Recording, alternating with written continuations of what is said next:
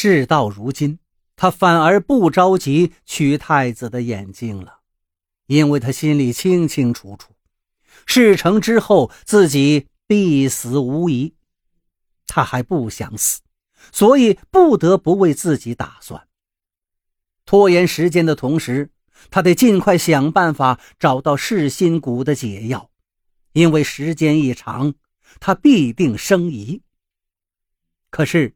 如今他被困在太子府，实在是行事不易呀。说来也奇怪，原本夜夜宿在他这里的太子，竟然一连几天没有露面了。他正自狐疑，有人来传话，说太子殿下喝多了，召他过去伺候。赶走了心中的疑虑，他快步向前殿走去，腰肢轻摆。头上的步摇相撞，发出悦耳的声音。太子远远的看到他走进来，向他伸出手招呼：“锦瑟，快来！这帮人意图灌醉姑，你快来帮帮姑。”他娇笑着坐到他身旁，见他脸颊绯红，眼神却依旧清明。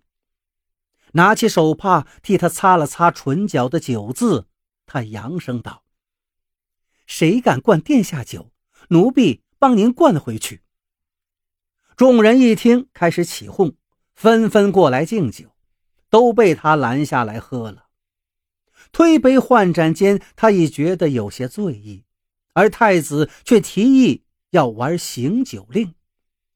在座中人谁敢服了他的兴致？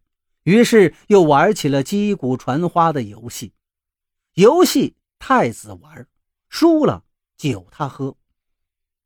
喝酒了，太子敲了敲桌子，提醒醉在一旁发呆的他。他喝的太多了，酒壮怂人胆，对着太子埋怨道：“你怎么那么笨，老是输？”我都喝那么多了，再输你自己喝。话音刚落，立在旁边的赵总管厉声呵斥：“大胆奴婢，是不是活腻了？”众人齐齐起身，跪了一地。太子殿下恕罪。他的酒被这一下子吓醒了大半，连忙也跟着跪了下去，开始后怕，然后。磕头求饶，太子殿下饶命！太子殿下饶命！无妨。太子伸手将他扶起来。既是玩乐，就不用拘泥礼数。既然姑的美婢喝醉了，今日就此散了吧。他借着太子的手直起身，看着太子那张带着和煦笑容的脸。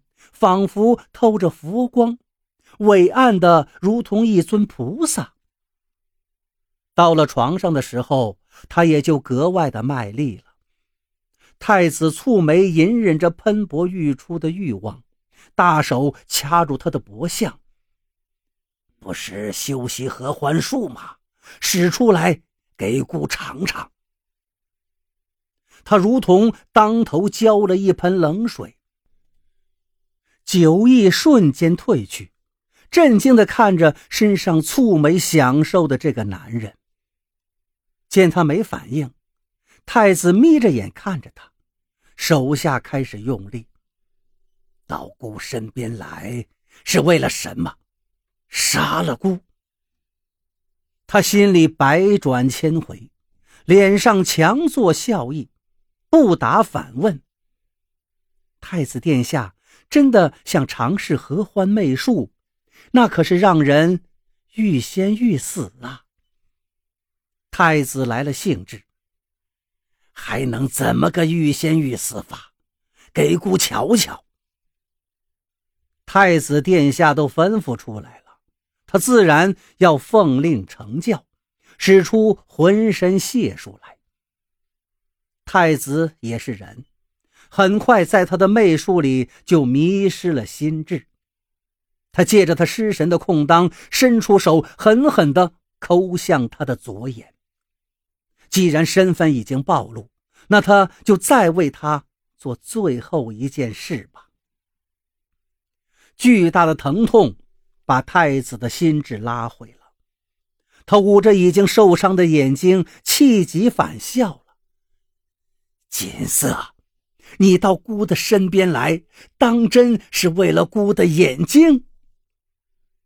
费尽心机的刺瞎他的一只眼，幕后之人到底有什么目的呢？来人！太子冷声吩咐。把他关入水牢，好生审问。孤要把合欢宗掘地三尺。被伤了一只眼，太子的声音终于没了往日的温润，带着震慑人心的压迫感。水牢里，他们变着法儿的折腾他，身上被沾了辣椒水的鞭子抽得没有一块好皮。用钳子拔光了他的指甲，用烙铁烫，上夹棍，可他就是死活不开口。他也不知道自己能坚持多久。每当快要承受不住的时候，脑子里总会浮现遇到他的那个滂沱雨夜，他将他带出乱葬岗的那个怀抱。他早该是已死之人，因为他。才又苟活了这么多年，已经够本了。这条命是他救的，那他就还给他吧。奄奄一息的时候，他的眼前出现了太子那张原本温润的脸，而此时那张脸阴沉着，左眼上罩着镂金的眼罩，上面雕镂的龙纹磅礴欲飞。一只独眼愈发犀利，目光灼灼地看着他，好像变了个人，没有半点从前的温润和煦了。他气若游丝地看了他一眼，已经做不出任何表情。把他放下来。太子冷声吩咐。束住他的枷锁一打开，他便如一滩烂泥，瘫倒在太子脚边。太子自上而下看了他一会儿，缓缓地蹲下身，抬起他的下巴。既然这样，都不愿说，姑就不逼你了。以后安生的待在姑的身边，姑不会亏待你。他说完，俯身将他拦腰抱起，缓步走出了水牢。恍惚中。他又回到了那个滂沱雨夜，那个人也是如此抱着他，将他从死亡边缘拉了回来。他努力抬眼看了一下，那人脸色阴沉，薄唇紧抿，左眼上罩着一只镂金的龙纹眼罩。如此看去，他们俩竟有几分相像。